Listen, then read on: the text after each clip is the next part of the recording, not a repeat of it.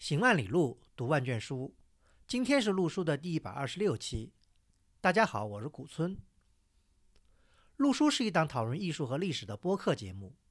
我们追求行知合一的学习体验，行路读书，知其然更知其所以然。欢迎大家订阅收听。我们诚邀您参加陆书的会员计划，您的加入能让我们行得更远，读得更多。有关会员计划的详情，请访问陆书八八点 com 斜杠 member，或者添加陆叔的微信号 artinstu 二零一八 a r t i n s i t u 二零一八联系我们。今天这期节目呢，我们非常高兴请来一位呃年轻的学者阿屯。在节目开始之前呢，先请阿屯做一下简单的自我介绍吧。大家好，我叫阿屯，我之前学习的是历史地理专业。做的研究是城市地理方面。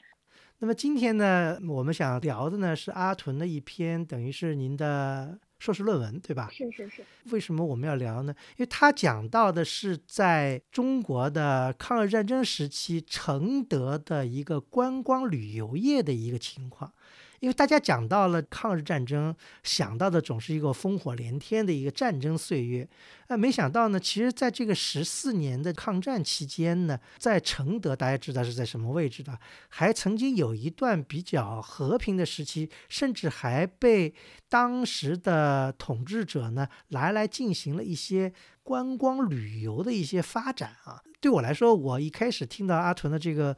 文章的时候，我有点。没想到，我觉得这个很有意思啊，因为也是一个我不太知道的一个方面。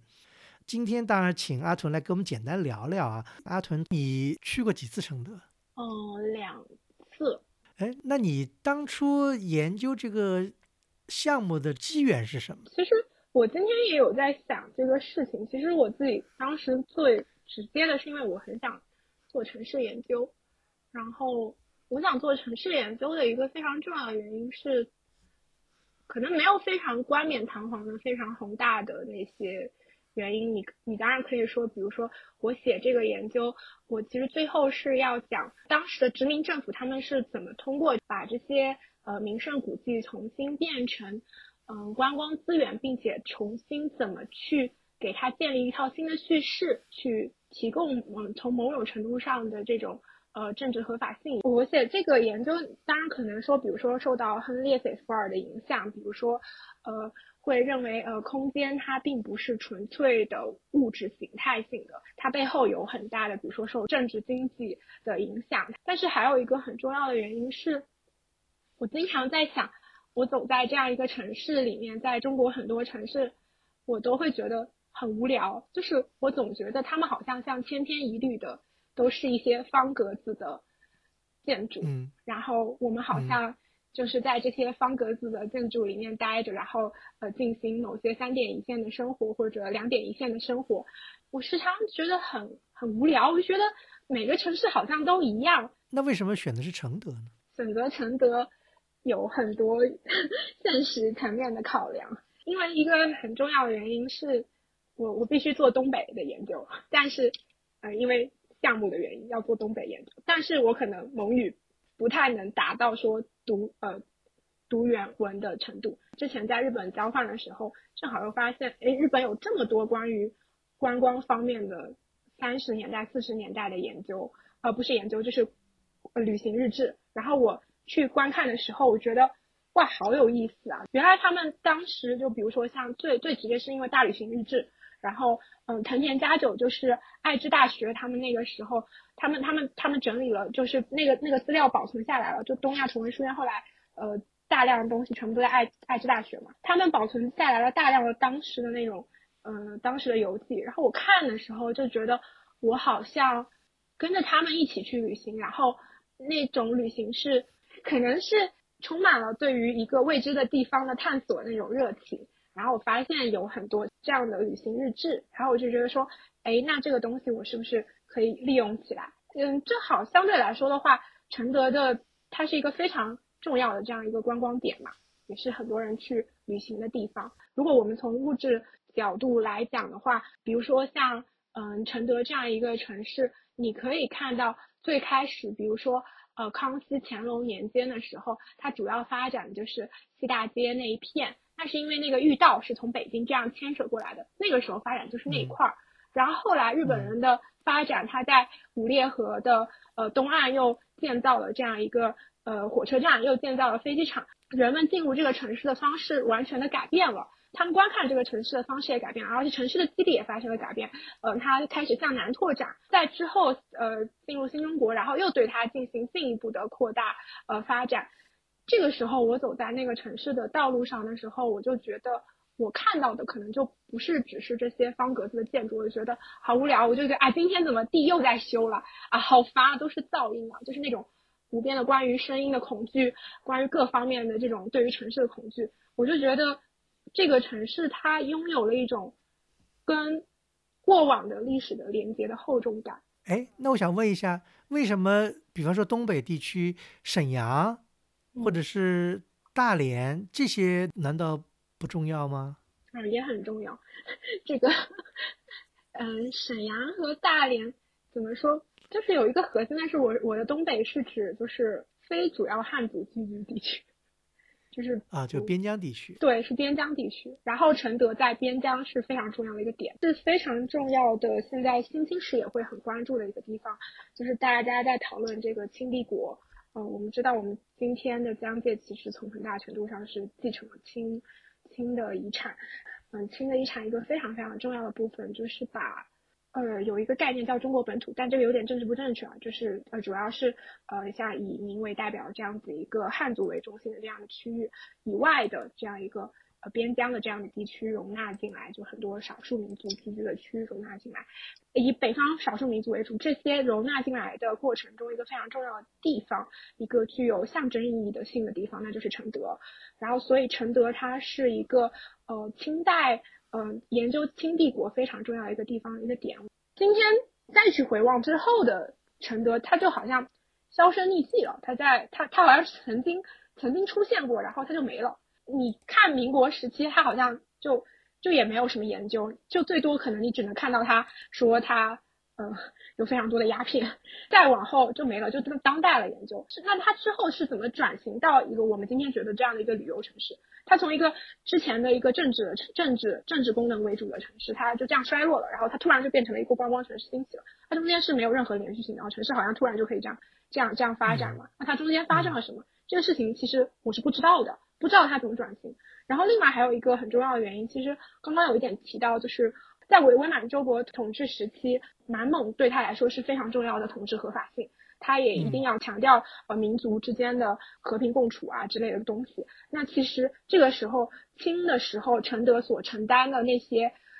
象征性的作用，在伪满洲国的时候，它再一次被发挥了，但它是以重新的一个一个方式去包装的。那那个时候，其实承德它还是有在以另外一种方式继续发展的，那这个东西其实没有被。发现或者说没有被大家去很多学者去写出来，或者很多学者去去表达出来，当然有可能是受制于资料语言各方面的限制，嗯，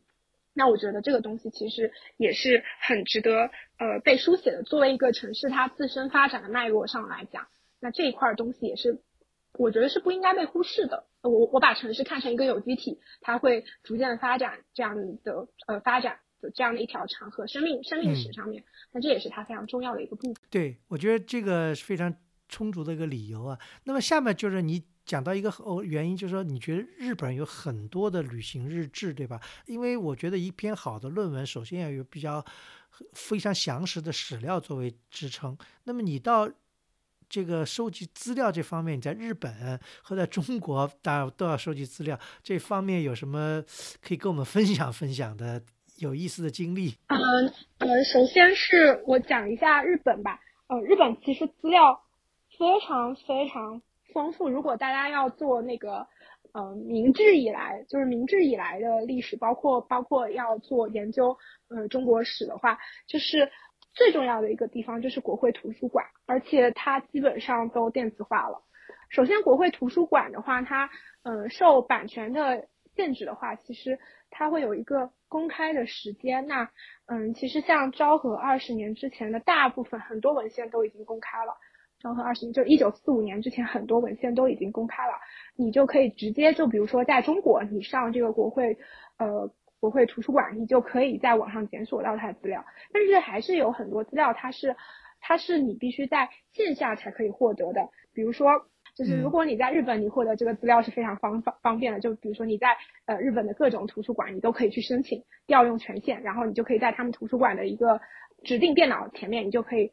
观看到这个国会图书馆的这个电子档案，就是没有被。呃，可以随便公开的这些电子档案，你也是可以看到的，就包括大量的那个军部的非常详实的对于中国的各方面的调查研究。我们知道日本人做做这种调查是非常非常细致的。就这些历史资料都已经被数字化了。对对对对对。对，就少部分没有数字化，你可能要去国会图书馆去查馆藏，但基本上大部分都已经被数字化了。我我当时是在日本的时候，就是只是在学校的图书馆就可以直接观看这些这些资料，就完全够了，非常非常丰富。而且你是可以直接检索，因为它是相当于标题都已经电子化了嘛，那么你内部的标题也已经电子化了，你其实有一些关键词你就都可以检索到了。在中国也是可以调用的，但是在国内调用就比较麻烦，你可能要通过一些方式申请。如果你有学校的机构或的话，那他可能可以给你呃 cover 掉大部分的费用，或者甚至全部费用。那一就是一些学校是可以给可以给可以给你 cover 掉这个费用的，但是你就需要调用，然后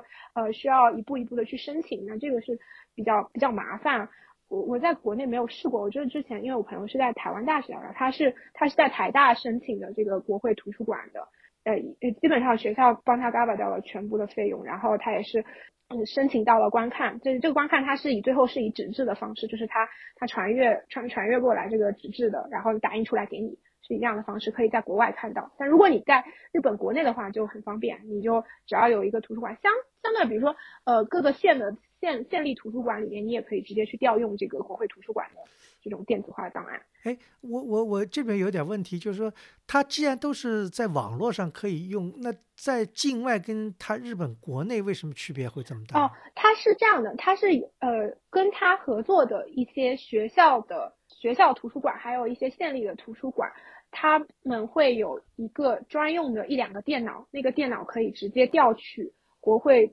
图书馆他们内部的。那个资资源库啊，是这样的。那如果你要在呃日本以外的话，你就要经过很多审批啊，或者还有费用的发产生啊什么这样来也来调用。对，但是也是可以调用到的。嗯，我当时看了一下是可以调用到，但我觉得有点麻烦，也可能我不太熟悉国内的方式，我觉得有点麻烦。我当时就直接让我日本日本的朋友帮我调用了，就这样更方便一些。他那边就全部学校都是学校都可以 cover 掉所有的费用，国内就可能。好像是要经过另外一个机构，然后我当时看了一下，我我我我我觉得麻烦，我就找我朋友，所以这个，但国内是可以用的。那就是说，现在意思就是说，这些大量的档案不用说你自己真的呃肉身跑到那去翻这些纸，实际上它就已经都已经是电子化，就是你可以这样检索也都非常方便。对对对对，非常方便，而且其实。嗯，很多你再早期的嘛，我就说明治和大正时期基本上全部都已经公开了。就你可能昭和时期的一些，没有什么秘密的。对对对，基本就是那种什么军部的资料也都是公开的。我因为我看了挺多，就是军部的调查，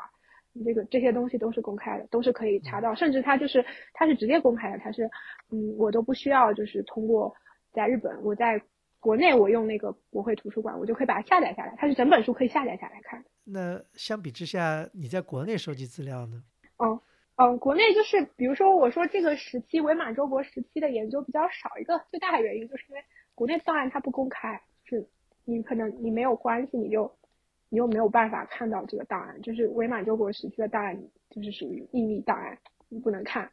就是没有任何解密的期限。嗯，特别是疫情期间，大家就会以疫情为为由，他就直接说我不开放。也没有也没有电也没有把它电子化。如果国家图书馆可是有一些电子化的，是有一些电子化，但是很少，就不会像日本这样大规模电子化。还有一个问题就是，我当时去成都的时候还是想去一下档案馆的。就其实我这个研究几乎全部都是日语资料，就是一个很大原因是因为我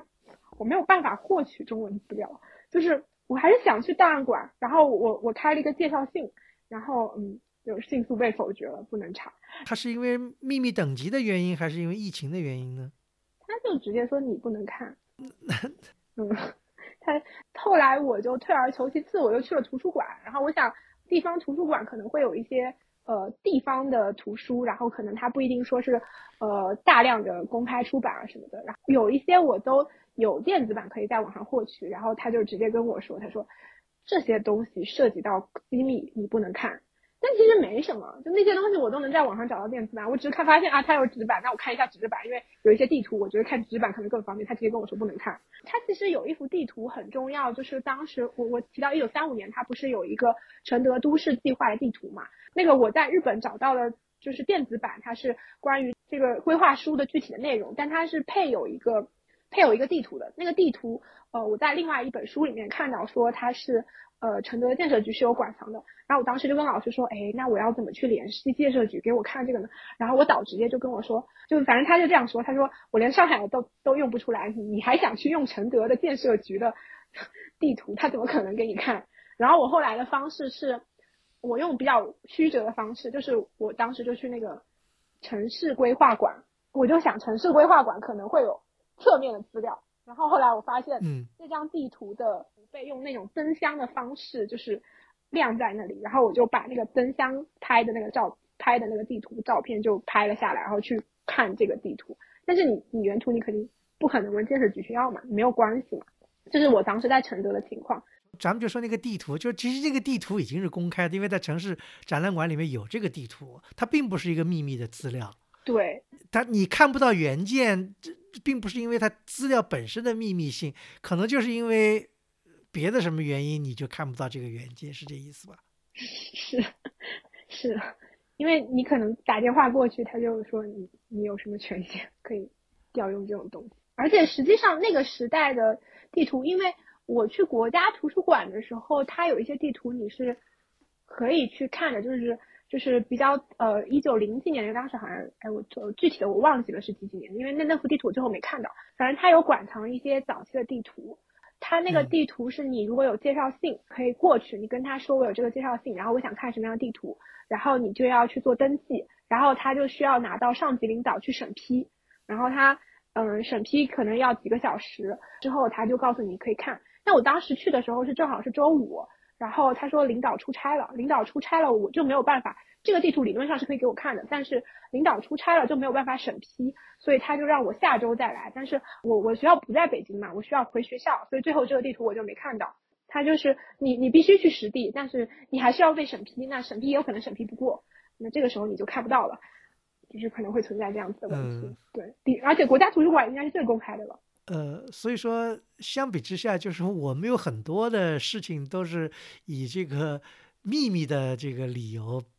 把你给拒绝了，让我觉得好像这个我们的这个有一根弦绷得很紧。据说你好像在承德，就是为了写论文调查的时候，还还屡次被人怀疑成你是你是干什么的？